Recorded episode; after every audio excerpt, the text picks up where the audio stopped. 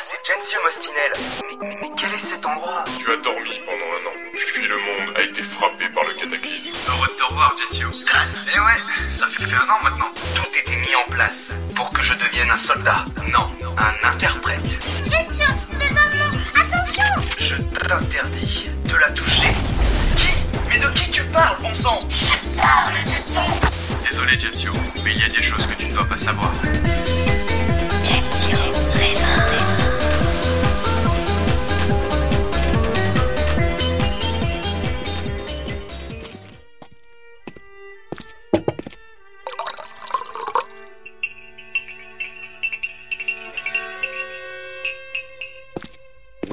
Thé, généralissime. Merci, vous pouvez disposer.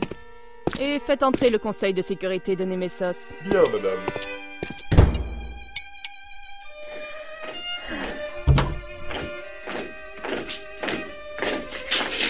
Vous nous avez fait demander, généralissime. En effet. Alors, messieurs, je vous ai convoqué pour vous poser une question essentielle.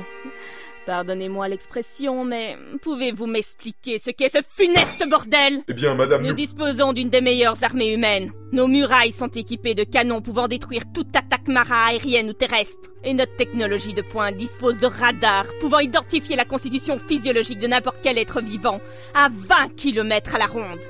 Pouvez-vous m'expliquer ce que ces deux morpheurs foutaient en plein milieu de ma ville? C'est bien ce que je craignais. Vous n'avez pas su identifier ces ennemis. L'information a mis des années à arriver jusqu'à l'état-major. Et ne parlons pas de la vitesse de déploiement de vos troupes.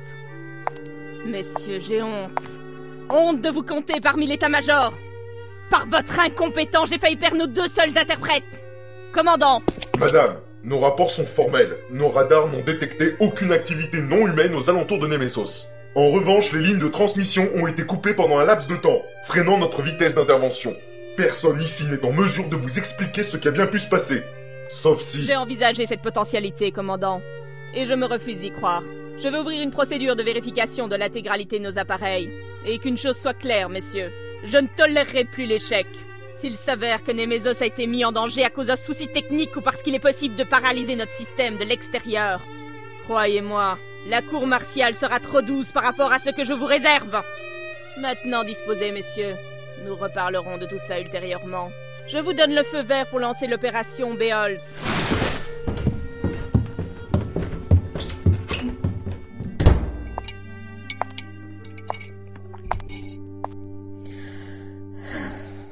Vous avez tout entendu, Erocta En effet, madame. Et ceci ne présage rien de bon. C'est même pire que ce que j'imaginais. Ils ont raison. À propos de la possibilité qu'il y ait une taupe dans nos rangs, c'est fort probable en effet. Trop de coïncidences au même moment. Mais je ne peux pas le reconnaître officiellement. Ce serait comme jeter une allumette dans la poudre à canon. Et Nemesos n'a absolument pas besoin de ça. C'est pour ça que je vais vous demander d'être vigilant, Erocta. Vous êtes un de mes meilleurs hommes. Et ça ne m'étonnerait pas que cette taupe suive Gensio Mostinel à Beholz. Je compte sur vous pour le protéger. Est-ce bien clair? Bien sûr, madame. Parfait. Alors faites vos préparatifs. Le Fenrir décolle demain aux aurores. Vous recevrez un briefing sur la mission pendant la traversée. À vos ordres. Au fait, Erocta, j'ai lu le rapport sur l'incident des morpheurs. le sniper faisait partie de votre escouade, n'est-ce pas? C'est un très bon élément. Félicitations. Merci, madame.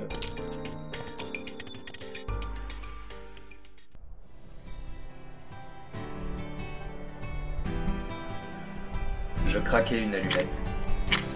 Merde Foutu vent. Une deuxième. Ah bah enfin Je tirai quelques bouffées de fumée sur ma cigarette et contemplai la vue incroyable qui s'offrait à moi.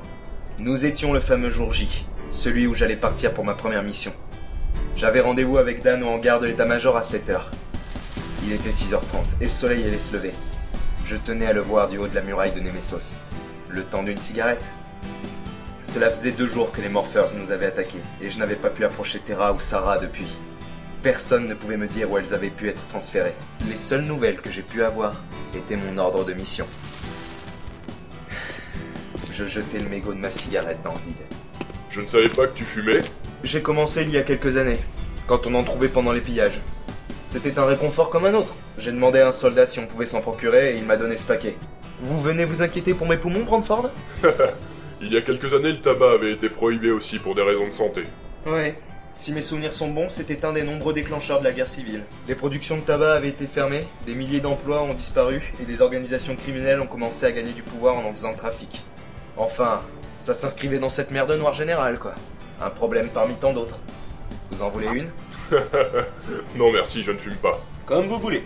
Vous êtes venu me dire au revoir Absolument pas. Je pars en mission avec toi. Pardon Oui, tu n'es pas totalement un interprète, et c'est mon rôle de t'accompagner pour t'aider à te perfectionner.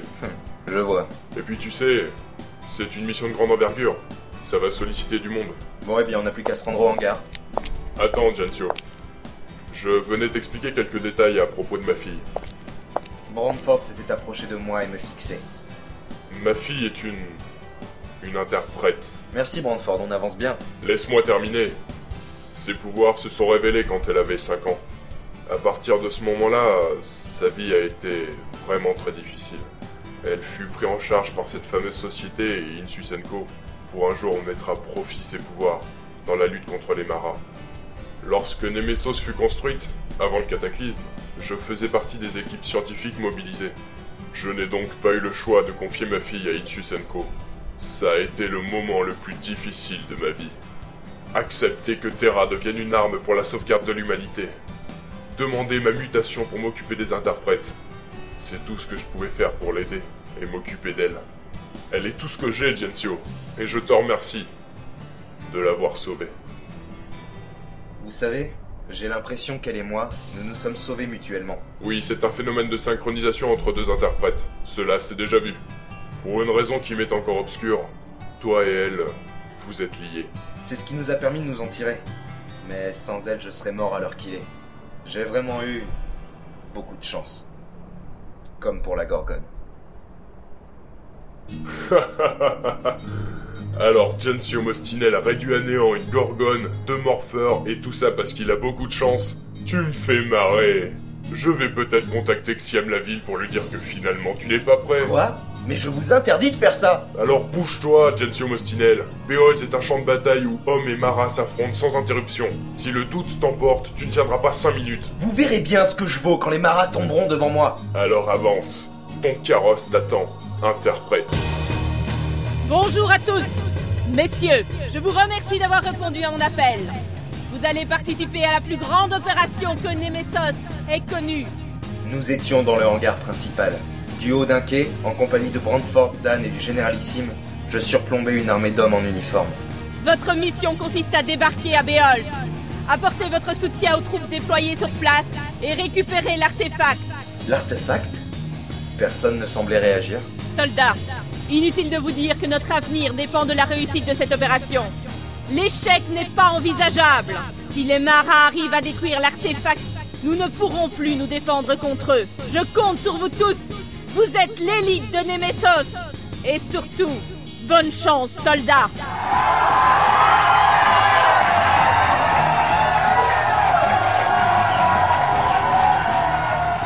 Mira se retourna pour nous faire face. Un regard plus déterminé que jamais. Nous pouvons encore récupérer l'artefact. Selon le rapport de Monsieur Rokta ici présent, nous avons encore une chance de le ramener. Vous ferez partie de l'unité qui sera chargée de sa protection, tous les trois, ainsi que le lieutenant Livitreff. Mais pas d'inquiétude, toute l'opération vous sera détaillée pendant la traversée. La traversée Nous prenons la mer Oh non, mon cher Mostinel, vous prenez les airs. Je vous demande pardon. Ils se mirent tous à sourire et à avancèrent sur le quai, me laissant dans ma confusion. Capitaine Alexander, vous me recevez? Parfaitement, madame. Alors ouvrez les portes. À vos ordres. Lyra rangea son émetteur radio dans une des poches de son uniforme. Elle était au bord du quai et se retourna dans notre direction. Elle leva le bras pour pointer quelque chose derrière nous. Je vous présente le Fenrir, messieurs. Dernière création des ingénieurs de Nemesos. Il sera votre QG mobile et votre meilleure arme. Nous nous retournâmes. Au fond du hangar se tenaient deux immenses portes qui s'engouffrèrent dans le sol. Elles dévoilèrent une gigantesque masse cachée dans l'ombre. Le généralissime ordonna d'activer les projecteurs de la salle. La lumière m'aveugla quelques instants et... Je n'en croyais pas mes yeux. Le Fenrir était un vaisseau? Ça en jette, hein. Il est magnifique. Le Fenrir était un cuirassé tout droit sorti d'un film de science-fiction. Il devait faire au moins un demi-kilomètre de long. Le fuselage et les multiples armes dont il était équipé le rendaient majestueux et intimidant. Nous allions voyager à bord de cet engin Je n'ai plus qu'à vous souhaiter bonne chance à vous aussi. Et surtout un dernier ordre. Rentrez en ville. Cela vaut d'autant plus pour toi, interprète. Embarquez. Le décollage est imminent. Elle se retira. Dan et Brandford se retournèrent vers moi et me sourirent. Je pris mon sac et nous marchâmes tous les trois en direction de la passerelle. Nous allions monter à bord du Fenrir. Sur la passerelle, je pouvais apercevoir l'armée de tout à l'heure, ainsi que des véhicules tels que des voitures ou des camions lourdement armés, embarqués dans une sorte de hangar, aux étages inférieurs du Fenrir. Bonjour à tous, ici le capitaine Alexander qui vous parle. Je serai votre capitaine pendant toute la durée de cette mission. Je vous souhaite la bienvenue sur le Fenrir. Que tout le monde se rende à son poste, le décollage est imminent. Je me précipitai à un hublot du couloir où nous nous trouvions. Je sentis les réacteurs s'activer. Le hublot tremblait. Un choc traversa le Fenrir. Direction Béol. Décollage.